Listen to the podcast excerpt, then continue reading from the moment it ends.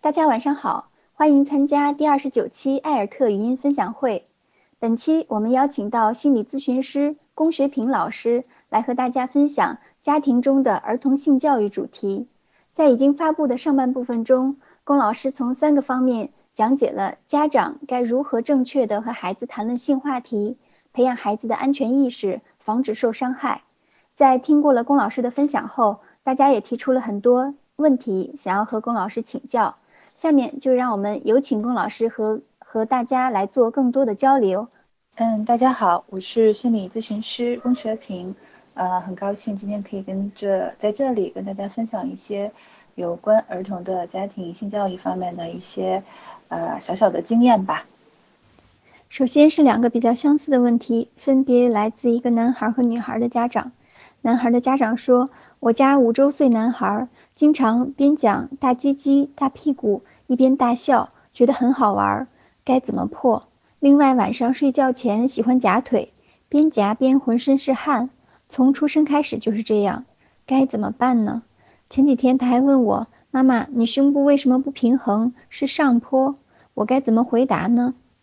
另外一个女孩的家长说：“你好，我女儿三岁七个月了。”从十八个月开始发现会夹腿，去年有一段时间停止了，最近一段时间又开始了。只在幼儿园中午睡觉前，他知道我不让他夹腿，所以可能在家里他不敢。作为家长，我该怎么做？真的感到非常焦虑。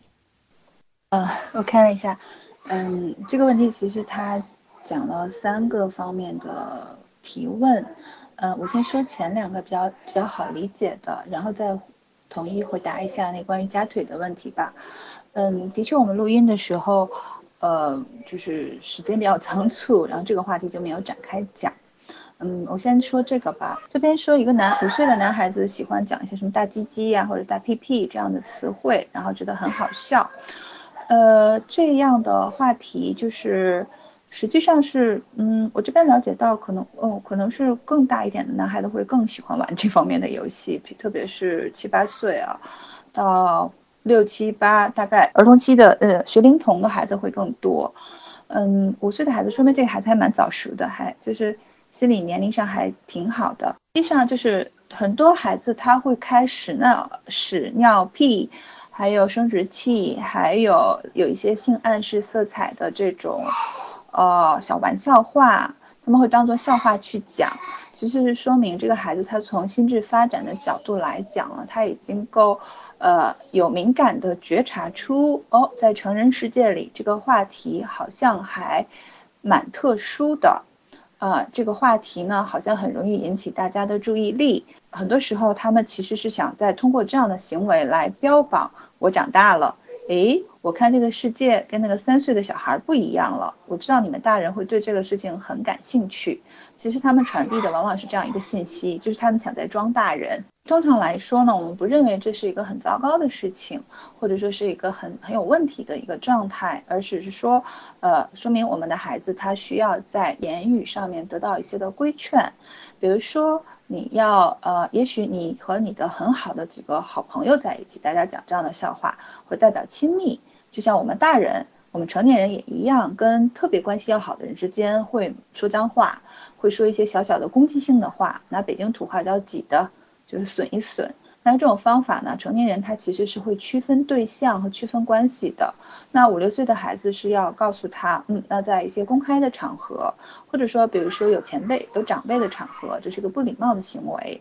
你可以跟你的好朋友们一起玩，但是不要在成人面前做，不然这样这样会显得有点傻或者有点不礼貌。其实就是一个简单的帮助他区分关系就可以。我这个意思，呃。我不知道，就是今天我们整个的气氛都会是这样一个气氛，可能我会跟大家讲很多，这个并不是什么问题，而只是要帮助孩子去区分场合、区分情况而言。就是，嗯，我做教育，呃，这段时间就是这几年的感觉，就是我们成年人常常会把对孩子的要求超越于人性之上，就是我们会把自己的一些小懒惰当做是人性，但是把孩子的小懒惰。就当做一个焦虑源，说啊，这个孩子一直这么懒怎么办？或者说我们会把我们自己啊，平时讲个黄段子啊，跟同事之间、跟好朋友之间说个滚啊，说个说一些些小小的攻击性的话，会觉得这是人之常情。但是看到孩子说一点点，我们就会好紧张。实际上，如果我们可以把这种稍作放松的、比较人性化的态度去对待孩子和管教孩子的话，就大家的紧张度就都会下降。这个问题中的第二个小问题就是说，如果孩子问妈妈你的胸部为什么不平衡，是上坡？我不知道这什么意思，是不是打字有有有失误？呃，怎么回答？这个嗯，就是一个简单的科普啊，就是关于生理的一个科普的回答。说对啊，女生的胸部并不是完全一致的。嗯，我们可以跟他看，比如说我们的左手和右手，其实它也不是同样大小，或者说我们仔细观察我们的两个脸蛋，它也不是同样大小。就是人体其实是在基本平衡的前提下，还是会有左右的不同。这个就是一个简单的科普，跟孩子讲了就 OK。嗯，大家要理解一下，通常在学龄前的孩子，就是三五岁这个孩子。呃，当然学龄后呢，更多是偏一个科学意义上的生理学知识，而三五岁阶段的孩子，其实他就是在认识这个大千世界。嗯，他问这个问题，就是妈妈，你的胸为什么不一样大小，或者是 我不知道这不平衡是什么意思，就和他突然有一天指着火龙果说，诶，这个火龙果的皮为什么一半粉一半绿，是同样的情感色彩，所以家长可以就是当一个呃普通话题或者科普话题跟孩子讲就没有问题。那么在接下来呢，我会谈关于这个幼儿的夹腿行为，我觉得很好，感谢主办方他把两个问题合并在一起了。就是其实，呃，首先，嗯，关于儿童期的一些类似类似啊，我是说他们不是手淫，因为他们不算自慰，因为我们成年人说的自慰是指它是有一个目的的。那个目的就是我体会到了我的性的欲望，我体会到了我的性的，我们有呃职业一点语言叫性的唤起，就是你身体中有这种焦虑，然后你是朝着那个满足你的性的这个焦虑释放这个角度去做这个行为，就是我们是在一个目的的指引下去做自慰活动，那个是比较一个完全意义上的自慰，而孩子们通常不是，通常儿童期的这一种跟身体做游戏。呃，比如说男孩子自己抚摸自己的阴茎啊，有的是夹腿，那女孩子有的是夹腿，还有些女孩子会蹭桌角、蹭那种呃家具等等这些行为呢，呃，他们有的很多时候他们的起源来源于呃一个偶发的一些刺激，比如说他很小的时候可能穿开裆裤，还有很多小的时候可能洗澡的时候，或者他跟自己做游戏的时候，哎，突然觉得这个蛮好玩的，他们更多是一种对身体反应的好奇。我不知道大家有没有观察过，就是一两岁的小孩子，比如说当他刚刚会走路的时候，他会很兴奋，就不断的要走路；或者有的小孩子刚刚呃三四岁的小孩子刚刚学会那个单脚跳，他也会很兴奋。那还有比如说我家女儿今年马上四岁了，她学会了就是那个呃挤眼，就是一只眼睁一只眼闭，就很卡通的那个表情，她也会很兴奋。就当她发现她对她的身体有一定的操控以后，会有反应，这个事情蛮有意思的。而且呢，这就一方面是因为，就是刚才我讲就是他的第一一方面，就是他会发现，哎，我的身体其实还可以控制我的身体，蛮好玩的。另一方面就是性的，就性器官的这种刺激呢，它的确能起到一定的让身体舒服，然后让人感到放松，呃，让人就是，嗯，我有一些焦虑可以得到释放。有自我安慰的作用，所以这样一个结合呢，就是会有一半的孩子会在儿童期，我们的我们的数据会拿到的，就是会报告，家长会报告或者幼儿园老师会报告，不分男女，有一半的孩子会有类似这种类自慰的行为。通常呢，这种行为呢，有的时候可能因为孩子无聊，有时候有的孩子是因为他可能有一些受到惊恐的一些刺激，他有一些呃担心和害怕，有一些可能是因为他感受到了一些性刺激，然后嗯。在这种情况下，他们都会去做这样这样的行为。通常来说，我们不建议家长做很粗暴的干涉。就是首先，这个行为本身是不被批评的，它不代表错，它不代表肮脏或者羞愧。但是它，但是家长同时要做的是去规范，让他们不要在这个，就是怎么样让这个行为是在我们的社会大众眼中，它是合乎呃常理或者合乎生活习惯的。那也就是说，他需要在一个隐秘的房间里去做。来说，呃，我再总结一下重点。第一，就是孩子有或者没有都正常，这个行为一半一半，不分男女。第二呢，是我们家长要去呃规劝孩子的是，不要在公共场合去做这样的事情。所以我们可以跟孩，当我们从很小的时候发现孩子这样子的时候，有这样类似的行为的时候，可以跟他说，宝贝，你可以在你的小床做。在小床上这样做，或者是宝贝，你可以在你自己的卧，有的孩子大一点，在自己的卧室，你说，哦，你可以在你的卧室做。但是呢，这个事情呢，客厅里不可以啊，不可以做，厨房里不可以做，我们出去吃饭，餐厅不可以这么做。那在外面玩的时候呢，和其他的人在一起的时候，不要这样子。这个就是让一个孩子去接受隐私行为，不被呃生活惯例觉得认为是公开做的事情，在你的隐秘的地方去做啊，包括厕所也可以的。而且从数据上讲。一般来说，通如果这个孩子的类似行为没有得到任何强制的处理的话，他通常会在学龄期就结束。六岁、六七岁以后，也就是，嗯，我们从心理学发展来讲呢，三到五岁是俄狄浦斯期。这个期的孩子的特点就是他会发现人类分男女，就是说，哦，男生女生不一样这样子。然后他要在这个过程中学习合适的和同性和和异性朋友相处。或者说同性和异性的身边的人相处的这个礼仪和规则和规范，那么呃这一阶段其实就是要从边界感、从隐私感、从身体界界限、从行为的合适和不合适，通通这些行为都是一个性教育部分的一部分要传达给孩子的呃理念或者说行为要求。对，通常到孩子六七岁以后呢，他们开始会进入一个科学的世界。就是他们开始会关注很多原理，开始看关注探索之后，大部分的孩子，如果我说的呃那个前提就是第一，这个孩子他的家庭中没有问题，这个孩子没有没有性的焦虑源，这个以后一会儿还如果还有再问，我可以详细再讲。有些孩子为什么他怎么去规劝他都不管用。然后第二，他就是呃可以很好的没有被粗暴的在这个事情上被打断，他反而就可以自度自然过渡，自然过渡到消失这个行为。呃，这个感觉有一点像吃手，嗯，比如说吃手指，大家很多观察那个婴儿，大概从五六个月开始会有吃手这件事情，就是完全没有被干涉的婴儿呢，就是就他爱怎么吃手就怎么吃手，基本上这个孩子到三岁左右就不吃了，但是就是那种经常会被家长把手打开的那种孩子，通常会吃到四五岁，呃，甚至更多，还有一些孩子严重的就是终身咬手指甲。就是我我我这个例子，就是说，呃，不不是去干涉和批评或者阻止孩子这样的行为，而只是帮他把这个行为限制到你自己的卧室之内，这就是处理的大原则。下面也是两个比较相似的问题。第一个，请问龚老师，我家女儿满五岁了，宝宝爸爸觉得女儿现在长大了，他帮女儿洗澡有点不太合适了，我觉得没关系，老师您觉得呢？另外，女儿已经知道男女有别，经常说爸爸有小鸡鸡，一边开心的笑。请问我们应该怎么样反应？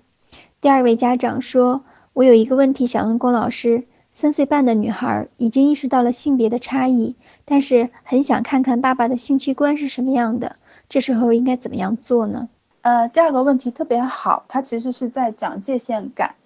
嗯，是的，我比较赞同这家爸宝宝爸爸的态度，就是孩子大了，他帮女儿洗澡不合适了。呃，这个时间限制，我们一这个时间点一般是三岁，三岁之后，嗯，不是说完全不可以啊。比如说妈妈出差啊，比如说爸爸正好带着孩子去某个地方度假，你说偶尔帮一下没有问题。但是在一一般情况下，就是孩子三岁之后，三四岁了以后，我们就开始要把孩子当做一个有性别的人来对待。那么异性的父母就不不太不适合再帮孩子继续做，比如洗澡或者清理身体啊，或者呃，比如上药。我以前有过来访者，那个男孩子他就长湿疹，正好长在那个阴呃阴囊附近那个位置，然后我说，嗯，这个应该要爸爸来做，妈妈做就不合适了。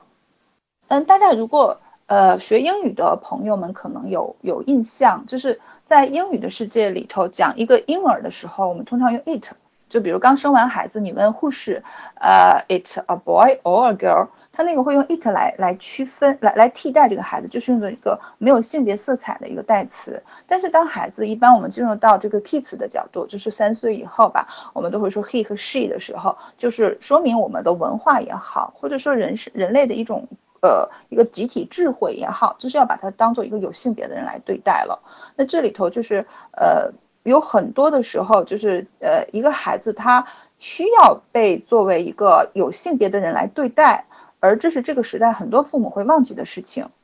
这都还有一个社会背景的问题，就在于我们因为常年的计划生育的呃这个政策执行，使得就是我们家庭中其实很多时候父母的养育一个婴儿的这个本能的需要是没有被满足的，所以我们经常会忘记孩子长大。呃，经常大家想一下，比如说按照人类一般的这种生育的规律的话，通常在孩子三四岁的时候，他的第二个孩子就会出生。那么我们就会把更多的注意力集中在第二个孩子的时候，我们会很自然的把这个大一点的孩子当做一个半大的孩子了，就不会再把他当婴儿一样处理了。呃，面对应该叫面对，我的词汇用的不合适。所以不光是洗浴的问题，呃，比如说我们的父母在客厅里是不是就不能再穿的太随意，不要穿那种就像卧室里穿的那种内衣那种，可以穿家居服，可以穿大短裤，但是不要不要爸爸妈妈再只穿那个小内裤在客厅里跑来跑去。那这里头就跟刚上上一个问题中提到的，呃，关于这个有些孩子会有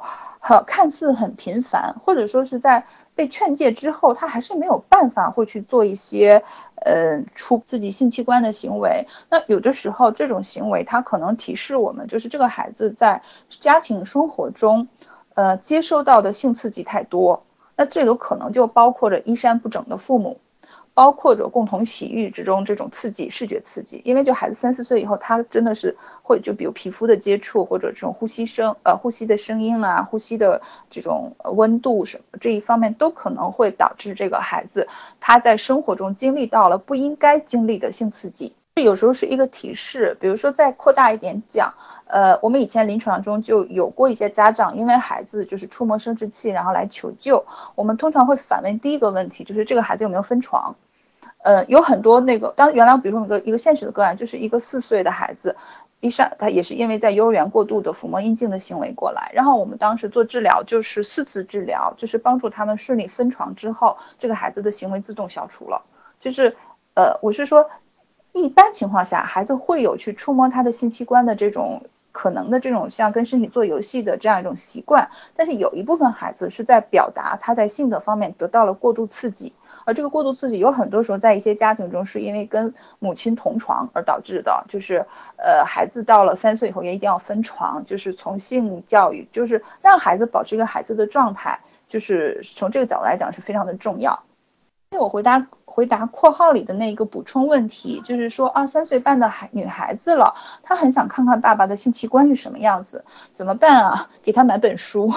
买绘图，买绘本，现在。呃，这方面的图书市场支持还是很多的，各种各样的关于身体的、关于性的教育的图书都很多。三岁多的孩子要学会拒绝他，就是千万不能爸爸再脱裤子给他看了。呃，反过来也还有一些，呃，我知道的四五岁的小男孩会追着妈妈摸胸、摸奶、摸乳房，这一定要去拒绝他。这个话题中呢，就牵扯到了教育的另一个主题，就不是性教育的问题，而是家庭教育问题，就是温柔的。温柔的去坚持，其中就包括温柔的拒绝。拒绝本身，它常常也是爱的一种表达。就是我不把对你来说不好的东西呈现给你，我不让那些伤可能对你有伤害的事情进入到你的世界，这个本身都是爱。嗯，我自己因为做做做很多教育学的讲座，我就会发现这个时代，呃。我们对于慈母的那种偏执的那种追求，就是我一定要孩子开心，我一定要孩子满意，然后不会说不，不会去拒绝，不会给孩子之间画一个清晰的界限。嗯，这个事情不可以。呃，这一部分的父母的训练还是很欠缺的。那回到性化性教育的话题就是如此，就是不可以，没道理。你一哭也好，你闹也好，不可以了，这不合适。你已经。就口语化的表达，就哦，你大宝宝了，大宝宝不能看别人那背背收裤衩里的东西，就就这样一个道理就 OK 了。龚老师好，下面还是三个比较相似的问题。第一个家长，请问龚老师，五岁小男孩玩自己的小鸡鸡怎么戒掉呢？应该是在幼儿园午睡的时候开始的，曾经有两次把自己关在房间不让别人进，自己玩，他自己也知道不能玩。小鸡鸡的故事绘本读过好几次。跟他说不可以一直玩，他就嘻嘻哈哈岔开话题，该怎么引导呢？第二个有个问题想请教老师，十岁的男孩睡觉总爱躲在被窝里摸鸡鸡，已经被发现过几回，但都还没有正式讨论过这个问题。第三位家长，我们家小朋友五岁，会摸自己的咪咪，已经有一段时间了，很多时候就是在沙发上、房间里、在外面也会不自知的摸，我们是让他不要在外面这样。有时候我们态度会非常严厉，甚至把粗暴的把手拿出来，或者打他的手。我这样我知道这样对待不好，但是让他这样做又觉得心里很不舒服。我可以接受在房间里这种私密的地方，请问老师，我应该如何应对？果然，果然还是在问这个，就是 这种行为的这个问题好多。我觉得我刚才大概都答的差不多了吧。然后呢，嗯，这个这个这个问题中，这个主办方他是把好几个问题合并在一起了。嗯，首先我觉得第一个孩子还蛮不错的，他说他会自己躲在房间里头不让别人进，我觉得这个行为是很棒的一个行为。他知道就是屋里屋外的区别，那我会认为这一部分是应该被尊重的。呃，如果说孩子在幼儿园有这样的现象呢，可以跟园方呃做一个小小的沟通，就跟他说，呃，如果这个孩子只是在他自己的小床上坐，那老师可以当没看见。突然在想，这么多人问这个问题，是不是大家都会很焦虑，觉得这件事情很糟糕？嗯，我跟你们讲一个讲一个事情，你们可能就懂这个事情，就是这个摸性性性器官它有很多意义。呃，汶川地震的时候，汶川地震的时候，我有很多朋友去去灾区做这个心理援助，但是那个时候因为我刚生完孩子，我没去，刚生完我们家老大我没去。然后当时我我他们回来会跟我分享一件事情，就是什么呢？就是嗯，当时在那个救治赈灾棚，或者说那个就是那种简易房屋中，有很多孤儿。然后我们能观察到的是，那些孤儿都是在一边摸着自己的阴茎一边睡觉。那这说明什么？就是说本身触摸性器官的这个事情，就是可以帮助我们缓解焦虑。这个我觉得很多成年人可能也有所体会。有的时候，呃，就是定期的性生活为什么会对我们的健康啊、对我们的关系啊、对我们的这种心心态和人人际都有好处？就是这种性的释放，它本身是有安抚作用的。所以说，如果有的小朋友他是在幼儿园，比如说入园的阶段会有这样的行为，他可能就是一个焦虑的体现。那这个孩子可能还没有学会更好的呃安慰自己的方法。那比如说他他还比如说他生活中是不是缺少拥抱，呃缺少一些被大人这种比较温柔的抚摸后背啊，或者是拍拍他的肩，就是其实这些很多行为，就是孩子是怎么学会自我安慰的呢？就是通过被安慰这件事情去学会的。那如果所以那有些孩子会用比较原始的方法，就是抚摸性器官的方法，让自己安静下来，或者说安心下来，这一部分都是要被尊重和被呵护的。如果孩子已经可以做到他自己知道家里家外，那我觉得就是很好的状态。嗯，大家可以想想，其实我们生活中除了性，还有很多事情都是分家里家外的，呃，或者说分私人空间和公开空间的。比如大家想想，我们会不会抠鼻涕？鼻涕干，就是很生活化，抠鼻涕嘎巴啊，擤鼻涕，然后有的时候去清理眼屎。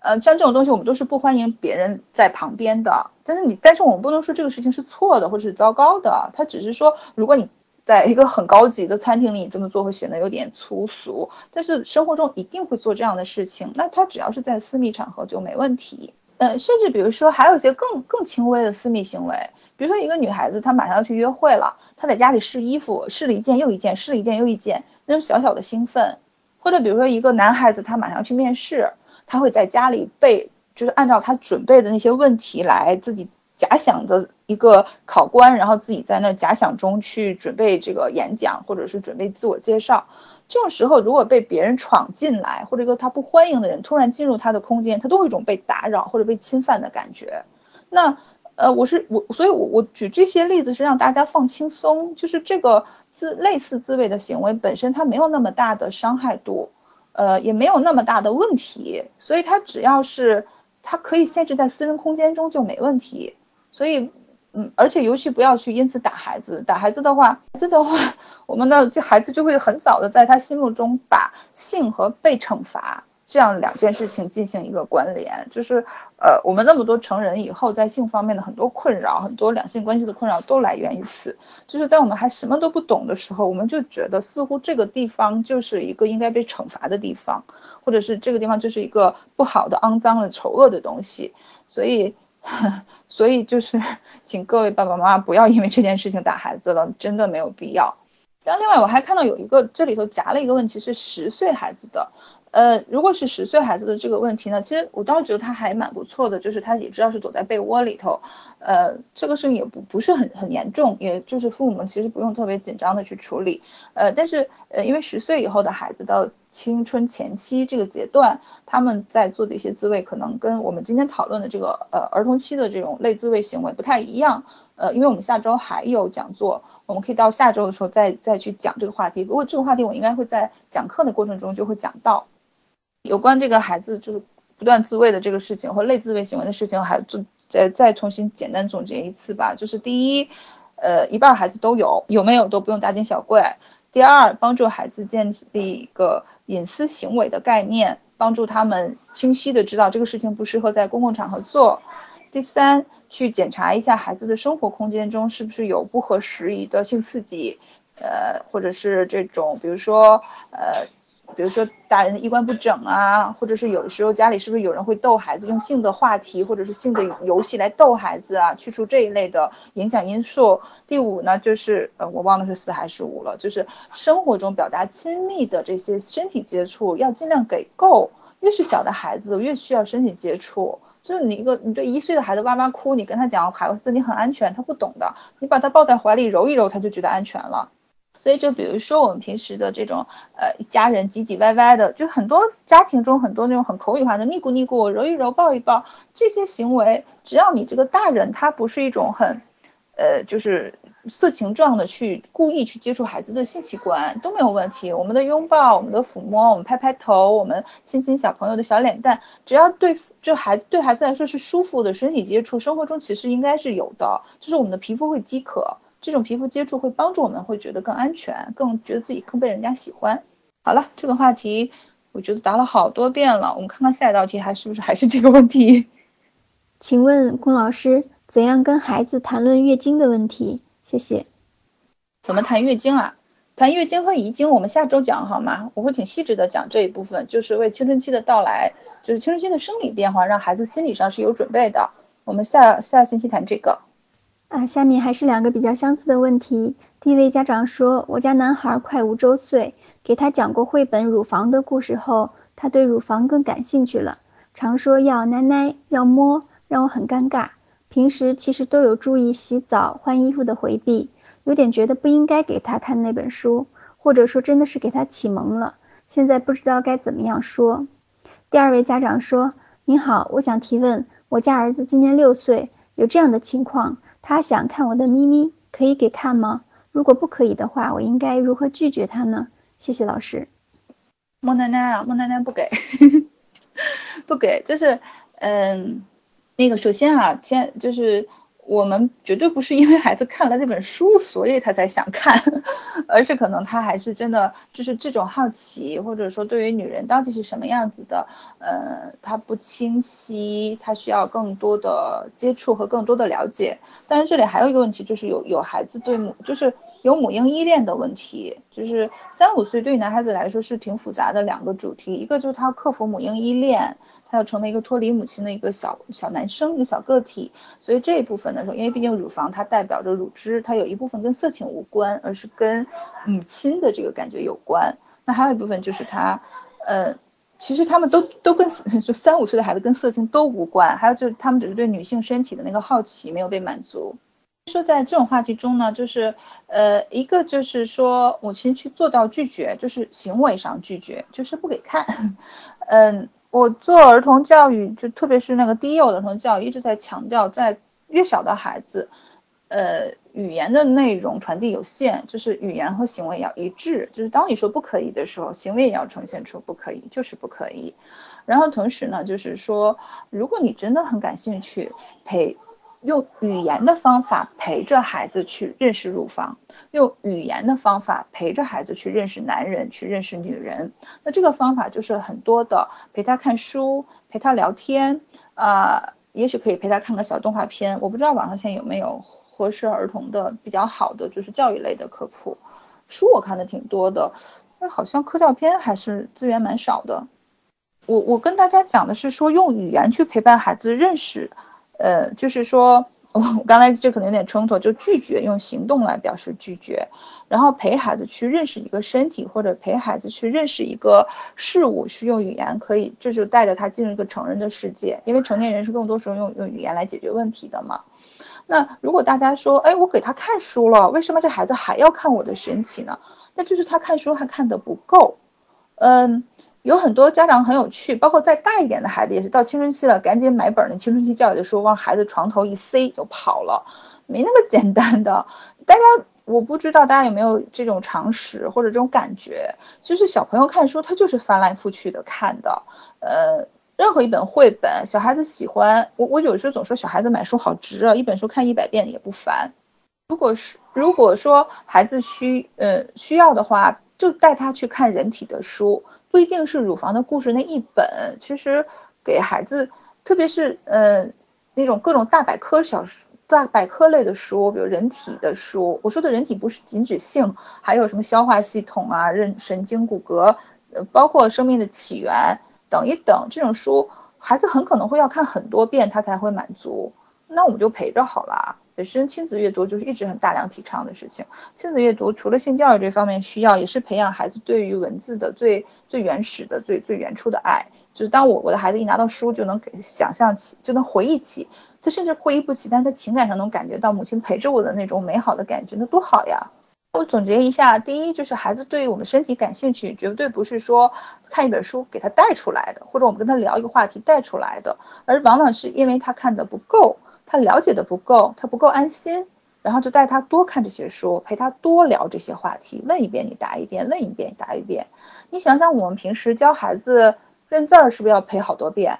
我们教孩子系鞋带儿是不是要教很多遍？那你父母这么伟大的职业中，就包括着忍受着那种无聊感，陪着他们玩。我记得我，我记得原来我家老大小的时候玩那个吃东西拉东西的那个活动，就是拿一个积木啊喵喵喵喵吃了，嗯，我拉出来了，然后拿出来啊喵喵喵吃了，嗯，我拉出来了。我记得最多的时候一个下午陪他玩了二十多遍。小朋友就是很，他们就是喜欢重复的问一些问题，重复的谈一些话，这不代表。呃，他们有问题，这是儿童期去消解这个世界信息的方法。那我们的很多家长就很有趣，我陪孩子背一个古诗，我可以陪他十遍、二十遍、三十遍。但是孩子问我一遍，妈妈那个奶奶是是什么样子的？呃，为什么女人有奶奶啊？哦，我们答三遍就焦虑了，就说，哎呀，这个孩子是不是性有问题？没有问题，是他们的认知的这种，呃，这个年龄段的认知的，就是认识世界的这种方式的一种普遍的，就是这样一个，就是一个这样的状态。想问一下，小朋友六岁之前在 iPad 上找到了一些儿童不宜的动画片片段，自行偷看了一个星期左右，被发现了之后，我们就开始严格管理他观看的内容了，可并没有针对孩子的性成长问题上进行任何指导。确实，如何面对孩子对此感兴趣这个问题很困扰我，希望可以得到专家的指导。谢谢。这个动画片片段，嗯。这个我首先要要要澄清一下，就是我们这个这个我不知道是爸爸还是妈妈，就是你所谓的儿童不宜到底是指什么？呃，就是实际上，嗯，我我我们我们的孩子并不需要一个超级纯洁的世界，比如说像恋爱的话题，呃，比如说公子王子然后接吻了，然后或者说现相亲相爱的人一起会拥抱。呃，这些片段不算少儿不宜，这是生活的一部分，所以这一部分不需要处理。呃，相反来说，我们的孩子不需要活在一个空白之中，因为我们的成长是一个渐进的过程，我们不能指望一个孩子十八岁之前什么都不懂，然后十八岁之后就像开个开关一样一推上去，然后他就什么都懂了，那那这不不可能不现不现实的。那如果说孩子看到了一些，呃，因为他说是动画片片段，我我就不太清楚。嗯，如果说孩子在看到一些，比如说像现在有些视频网站，有些小小的就擦边色色情擦边球的一些，比如什么公园门口情侣基友基吻啊什么之类的这种画面的话呢，嗯，他的确提醒我们来说，就是呃孩子，呃尤其是电子产品，不要让孩子在一个完全无监控的情况下玩电子产品。呃，我通常会建议孩子不要自己把电子产品啊，或者手机也拿到房间里去玩，因为那样子的话，他真的是失控的状态。我们不知道孩子会接触到什么。呃，孩子越小，我觉得就是我会更多建议让孩子在客厅里玩，即便大人不是每一秒都盯着，但是大人在的时候，你孩子的状态你可以观察到。如果说呃真的是比较糟糕的，就是有我知道现在有些 A V 片也会拍成动画的话，那种情况下的话呢，呃这是一个很好的契机去跟孩子聊一聊，呃我们嗯家庭性教育这个话题呢，始终不是一个一问一答式的这种方式，就是我们的孩子不会像今天我们课堂这样的，妈妈这是什么东西，或者什么什么，爸爸这是什么原理。家庭性教育不是这样一个味道，而是在任何可能的机会下，我们给孩子呈现出你在性方面的任何的困扰。任何的迷茫，任何的搞不清楚，都可以从父母这边来获得一定的答案和支持，或者说，即使父母不清楚，父母也愿意在这件事上帮助你去寻找资源。如果说孩子看到这样一个话题的话，首先我了解到的，其实如果真的是色情类的图呃影视作品和图片的话，孩子通常会反应是害怕，因为这个东西对他们来说太陌生了。你们大家有想过，对于一个六岁的孩子来，一个勃起的阴茎是一个非常陌生的东西。而我们实际上对于一个陌生的东西会有原初的恐惧感，所以这个时候，如果我们发现孩子是一种惊恐状，或者是特别迷茫，其实首先这个孩子是需要被安抚的，就说哦，宝贝，你看到这些东西的时候，是不是蛮吃蛮惊讶的，或者你蛮不懂？首先是孩子是需要安抚的。那第二点就是看到这样的东西，绝对不是孩子有错，而是说这是提供这些人他们是有错的，孩子只是在一种未保护的状态下一下看到了对他来说太呃不合适的东西。接下来第三步就是说，我们可以问一问孩子，是不是你在性的问题上，就是在这种男人，也许孩子听不懂性这个词，就是男人女人啊，或者你是不是有什么想知道的东西？那我可以来给你讲，我可以给你买本书，或者我可以我陪你去查查资料，这时候父母都可以去提供的一个东西。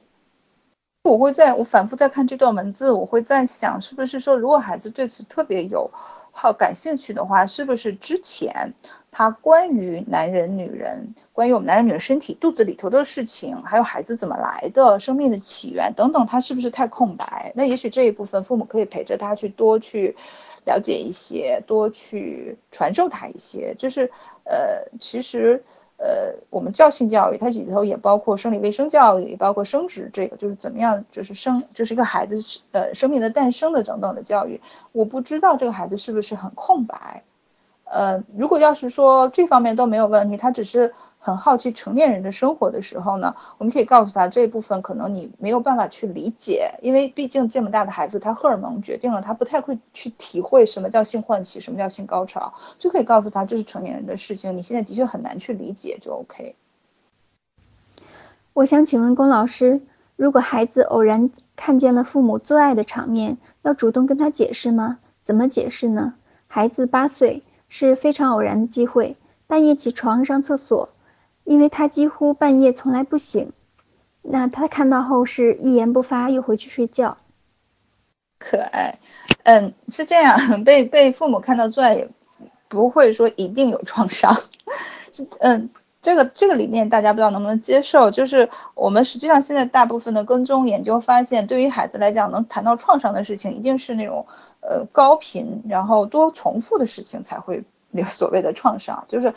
父母生气气急了揍了这熊孩子一下不是什么事儿，但如果这父母闲着没事就揍孩子才是事情。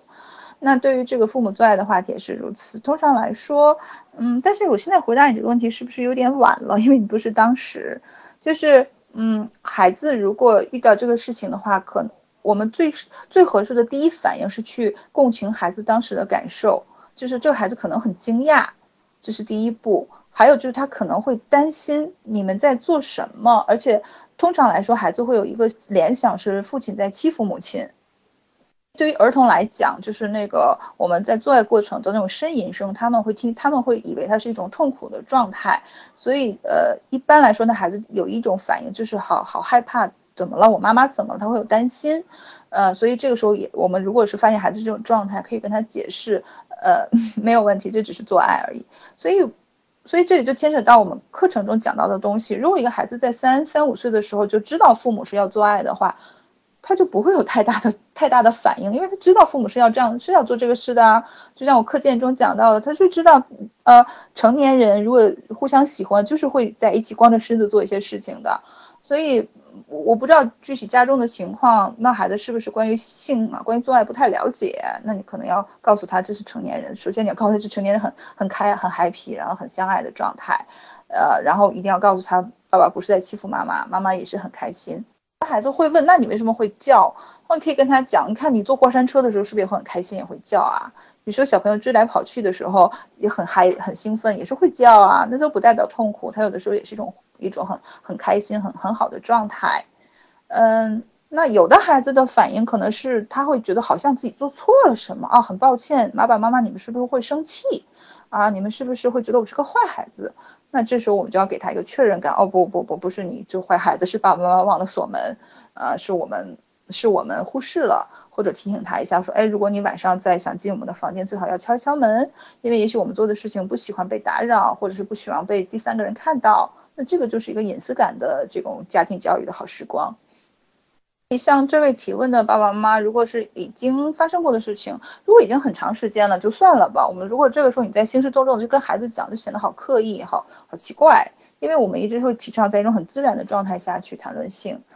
就好像我们谈论一下子夏天怎么避暑，怎么打蚊子啊，然后在学校怎么样跟好朋友之间解决冲突一样，用这种方法去讨论性，是我们比较倡导的一种状态。嗯，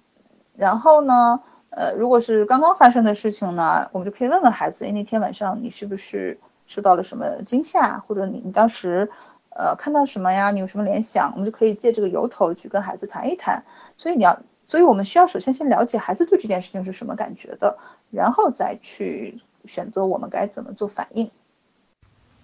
你好，我想请问一下龚老师，我们儿子十二岁了，小时候没有像龚老师教的那样让他了解异性的身体。已经错过了那个教育契机，现在他开始对异性身体，比如我的身体开始感感兴趣，我该怎么做？怎么教育呢？谢谢。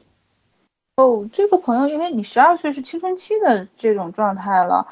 嗯，因为青春期的孩子对异性的身体感兴趣，跟儿童期的孩子对身对男人女人的身体感兴趣，这是两个话题，这不一样，嗯。我我我我我要再这么讲，群里的人会不会觉得我啰嗦？其实我一直强调，三五岁的孩子他眼中是没有性这个概念的，他是想了解这个世界。我想知道男人是什么样的，我想知道女人是什么样，他跟色情的那种呃两性吸引的这种性完全无关，他是一个是一个想我想知道这个世界，就像我想知道这个大树的什么什么呃什么纹年轮是怎么来的是一样的。然后您说十二岁的男，我看他嘛，就是男孩子，他对异性身体有感有有好奇或者有感兴趣，那，我觉得这说明他发育正常啊。然后怎样教育他，看他需要什么啦。如果有一天，如果孩子就是，呃，如果说我们的亲子关系可以比较放松，这个孩子可能会好奇一些关于这么大的男人是什么样子，或者啊我们正在经历什么，我们班上那些女孩子都在经历什么，我们就会跟他去讲一讲。呃，这个话题我们也是下节课展开，好吧？因为十二岁是是是下节会的内容，但但是原则上就是的确孩子是需要知道哦，在青春的时候我们到底是什么样子的，那这个这个是很好的一个主题，我们下节课分享吧。我家有男宝宝三岁，我的问题是如何从小关注男生的生殖器发育，让小孩的生殖器不要因为不懂科学而发育受到影响。将来以便他有个优秀的生殖器和良好的生殖能力。嗯，这个没有什么特殊的东西，就是怎么样让孩子可以有很好的生殖健康，就一般的正常的生活卫生习惯就可以啊。比如说我们会跟孩子讲，饭前便后要洗手，然后要爱护，比如说爱护自己的眼睛，不能拿脏手揉眼睛，然后不要抠耳朵。那对我们的生殖系统也是如此，我们要告诉他，嗯，就是说你的你的这个阴茎，还有你的你的可，我们可以说整个这个这一部分阴部，或者说整个说小鸡鸡没有问题，就是说这个地方也是我们身体很重要的身体器官啊。那这个身体器官，嗯，不要用脏手去摸它，呃，不要用尖锐的东西去刺它。我觉得最好的语言就是我们要像爱护眼睛一样爱护自己的小鸡鸡，这可能是小孩子特别好理解的事情，干净。呃，就是比如说每天要清洁，然后不要用脏手，我能想到的就这些。还有就是不要玩弄它，就是不要伤害它。嗯，我这边个案有过这种挺好玩的一件事情，就没有恶意，完全没有恶意，就是三个小男孩一块玩，然后一个两岁的，两个都两个快四岁的，然后他们拿那个。特好玩，就那个晾衣服上那个小夹子，就是那个晾袜子、晾晾晾那个手绢那种小夹子。那那那孩子也不知道，正好他们家桌子上有几个，三个小孩比赛往自己的那个这个阴囊上夹夹子，比赛谁夹的多。然后当时后来很，当然很快就被那个母亲发现就制止了。就是这个就提醒我们，让孩子不要不要不要用自己的阴部来做游戏。嗯，就就这些吧。我觉得我我不知道这个问题我还能回答什么，因为毕竟我不是我不是医生，我不是这个身体的医生。都我不知道还能说什么。嗯，谢谢。请问龚老师，假如除去人为因素出现的性取向偏差，天生的性取向偏差有何表现？我们如何预防？哪些关键期医学治疗更好？谢谢。哦，这个问题好好专业。呃，但是我我猜这个老这位朋友他可能呃，就是关于这个问题，通常是两两个两个专业名词，很多家长会搞不清楚，一个叫性取向，一个叫性别认同。嗯，关于性取向，就是我们通常平常说的是不是同性爱人，就是他他会不会喜欢同性的伴侣？那在这个问题上，天生的性取向偏差，呃，我们儿童期是观察不出来的，要等到他青春期，因为因为性取向它最直接的反应就是他的性性唤起对象。就是我们说身体有反应，你到底是看到男人的身体有性兴奋，还是看到女人的身体有性兴奋？这一部分一定要到大青春期快结束的时候，他才能够知道，呃，自己到底是对对对哪一类才会比较嗨。那儿童期是不知没有办法支持做判断的，在儿童期大概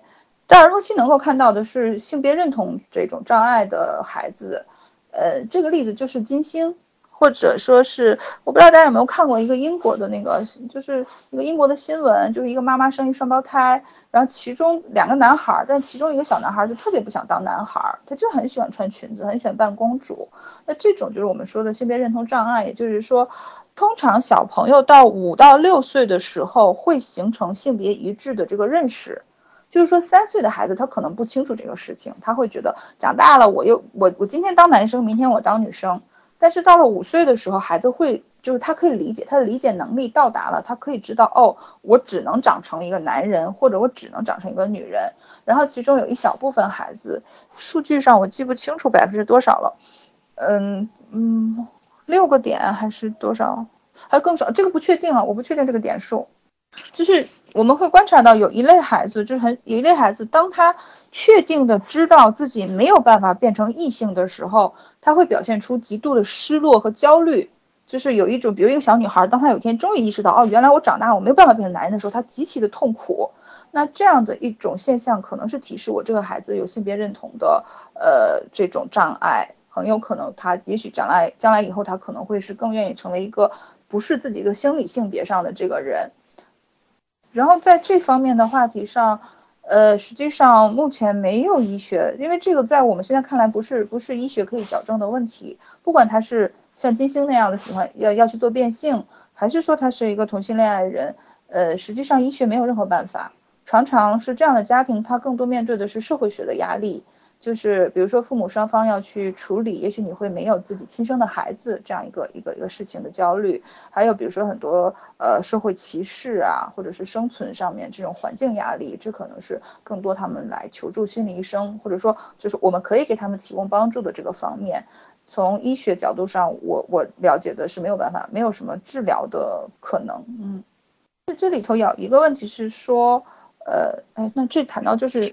就是性就是保护孩子的问题，就是但是是实际上实际上有很多实际上认为自己是同性恋的人，他未必真的是同性恋。包括比如说儿童期的时候，他们得到了被一些人教唆，被一些坏人，就我们讲儿童性侵犯，也包括这一类性侵犯，就是我们一直讲儿童性侵犯，一定不是说只有女孩子要担心的事情，就是比如说这种男人来去起来去。呃，诱拐一个小男孩，跟他进行了有的性的同性的性行为。有些孩子可能从小会小的时候，或者也许长大了年轻人的时候，因为各种原因，他会参与到同性的性行为之中，但他不一定真的是同性爱人，他可能是在被一些关系所束缚。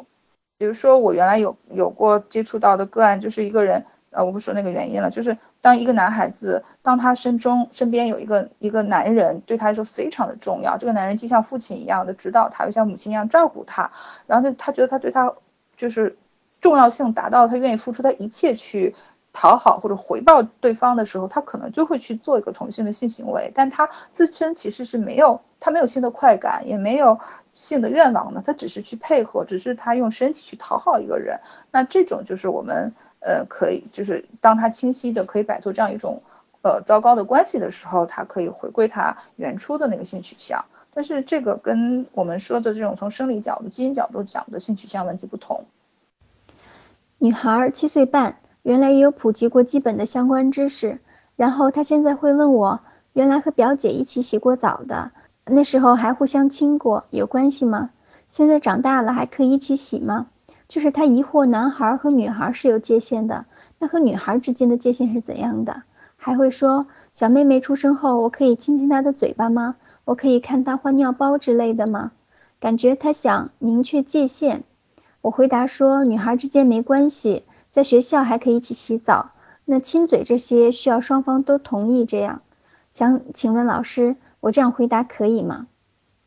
？OK，这个话题也很好。其实他这个话题，他表达的是说，我先回答后面那一半比较容易化，就是讲如果家中有小更小的孩子来说，大孩子来看他们换尿布啊，大孩子来帮他们洗澡啊，这些事情都非常好，就是也不用回避，而且我是推荐的，这是很好的，就是帮助一个孩子就活灵活现的去了解。呃，男人女人什么样，或者生殖系统怎么样，是特别特别好的一个一个途径，所以这一部分我觉得就是没有问题。亲嘴这个事情，我们通常会不推荐，因为呃，如果嘴唇对嘴唇的接吻，它其实更多有色情的意思，就是更多是两性相亲、两性吸引的接吻，这个一般我们是一般。除非是成年人才会做这样的事情，就在在这来就说起来比较合情合理，因为双方都有这样的愿望。就是我们口腔是一个性敏感区，而生活中就是非非就是这种情色化的这种接吻，比如说亲额头，它很多时候像一种赐福啊，或这种祝福啊，有的时候长辈对下下一代人的这种状态，就亲吻脸蛋，有时候表示亲密，有有些文化中呃代表的是我我我对你放下戒心，这一部分都没关系。呃，但是接吻就是嘴唇对嘴唇的亲吻还是呃不提倡的，因为它太刺激了，就是它很很少跟非情爱有关系，就非情爱的元素有关系。然后关于这种大了一点的孩子还能不能一起洗澡，那当然是可以洗澡了，不然以前的公共浴室是干嘛的，对吧？就是这样，大家不用紧张。但是是说身体接触，就是孩子他是有一个嗯自自己可以喊，就是自己来给自己。进行规范的这样一种主权感，这个很重要。就是我愿意跟你一起洗澡，哎，但是我不愿意你碰我哦。那这个我不愿意你碰我，它就是个很清晰的这个意见，可以传达出去。还有就是，也许洗澡的时候我会帮你擦擦背啊，也许两个小孩子可以玩打泡泡的，游就是那个默默打得很开心，那都没有问题。这里头就是。异性就同性之间要不要不要亲亲搂搂抱抱，这里头它没有原则性的问题，但是这里头我们一定要鼓励孩子做一个可以去清晰的表达自己界限感的人，就是我喜欢这样做和我不喜欢这样做都要得到足够的尊重，这个是更重要的。且反反过来也是一样，就是我很想跟这个姐姐一起洗澡，但是这姐姐不想给我的洗的时候呢，她是有权利关上门，有权利拒绝我的。然后我们要帮着孩子去接受这种被拒绝的这种不舒服的感觉，并且告诉他这就是一种很正常、很自然的状态。就是我们每个人对每个人的身体是绝对的主人，这样一种观念会通过这些一系列的这种行为。比如说生活中的搂搂抱抱、拍拍肩膀，或者是要不要亲属之间或者好朋友之间一起洗澡，或者什么都是这样子的。就这里头一定要对个人意志的尊重。你好，龚老师，最近有件事让我特别苦恼。女儿今年六岁半了，儿子四岁五个月。大约半年前，他们去我的一个朋友家玩，朋友家的孩子也是七八岁不到。他们趁家长不在，用他爸爸手机放了一些成人看的片子，特别的赤裸。孩子们看了回来给我讲，我吓了一跳。当时我只给他们说，这种片子不适合你们看，以后别再提了。可是直到现在，我感觉他们都没有忘记。现在女儿只要无意在哪儿看到接吻的镜头，她都会说啊，好恶心啊。可是她又表现的喜欢看。今天她问我，妈妈，为什么我中午睡觉会做一些恶心的梦呢？我问什么恶心的梦，她又不告诉我。我不知道该怎样给她讲，她看到的那些，求指教。还有一个问题是，六七岁的孩子如果不问一些关于性的问题，是不是就不用给他们讲？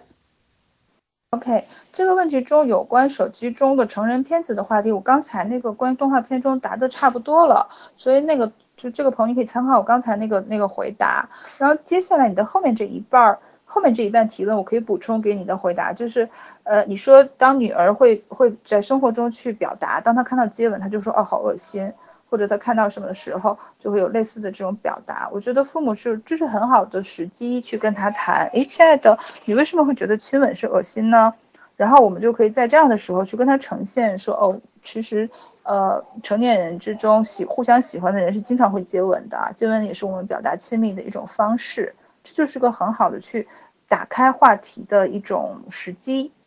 也就是我们传达的意思，就是说，如果我们不把一些跟性有关的对对的知识或者常识或者行为习惯去跟孩子分享，那他就会去从其他的途径去形去形成一些观点，呃，那也可能他身边的哦，我想起来了，就是六七岁的小孩子，他们学校中的很多氛围是他们会对此表达恶心。就男孩女孩开始知道有点那种男人女人不一样，他们会对很多好像跟性有关的事情都表达恶心，然后好像来因此表达自己是个纯洁的孩子或者是一个好的孩子。那我会觉得这是我们这个时代缺乏性教育的一个体现，所以这个时候就刚好我们去可以跟他谈。那不是的，呃，如果双方都情愿的这种互相喜欢的接吻，他不并不恶心。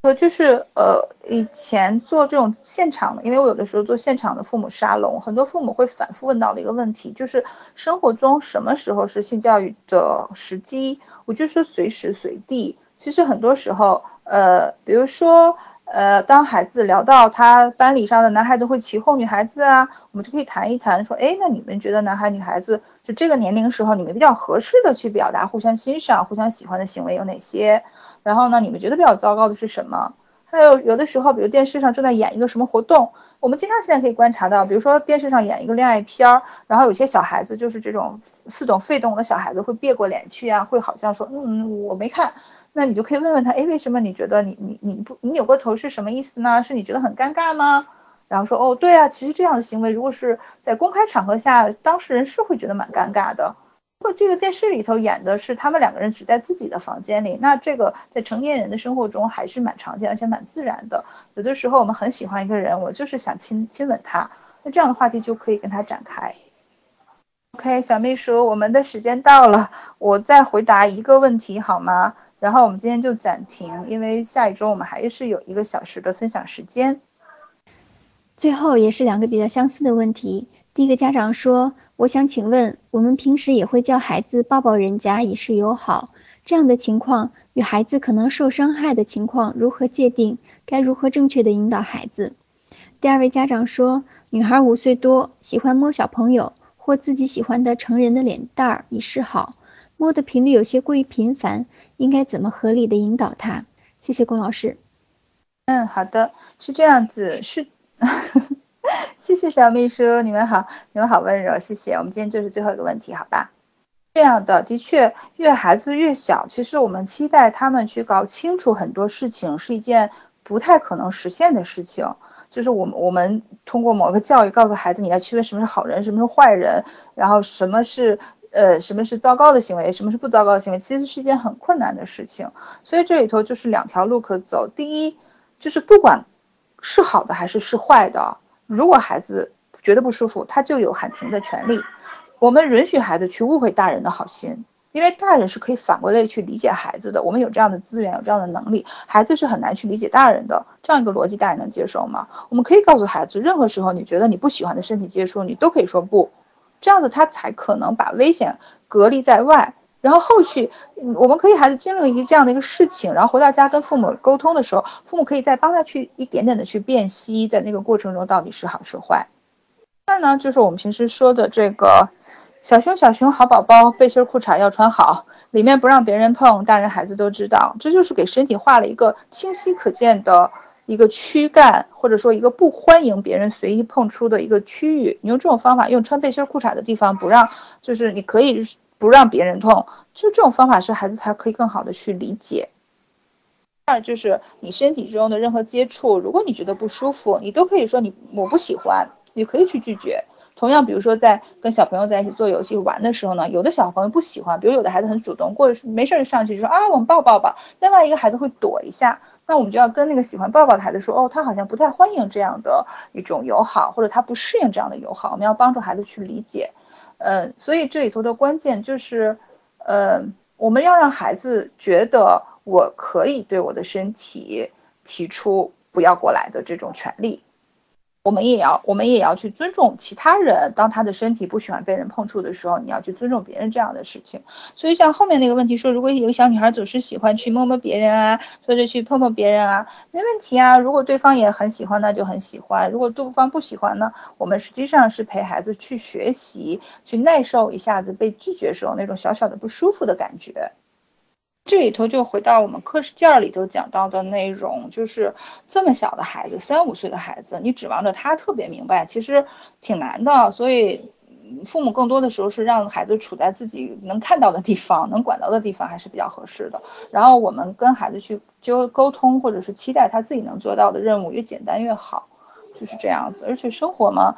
有一些误会，其实也不是太大的事情，孩子还是不会因此就会绝对的受，绝对的就是好像你就被排挤了，或者是你就不受欢迎了，呃，更多的时候是时间的作用结果。我这样回答会不会清晰一点点？好，那今天先到这里，谢谢大家，你们好热情，好多好多问题。非常感谢龚老师今晚耐心的解答。因为龚老师自己也有两个娃需要照顾，所以今天时间关系，交流环节就先到此结束。呃，因为看到了大家对这个话题学习的需求，以及群里一些青春期孩子的家长发来很多困惑，也希望得到龚老师的解答，所以我们做了一下调整。下周龚老师会继续带来青春期孩子的性教育讲座，加上本次的儿童性教育讲座，那整个的。孩子的家庭性教育，龚老师就给我们完整的讲解了。所以下周五、周六，龚老师的讲座继续，欢迎大家准时参加。我们到时见。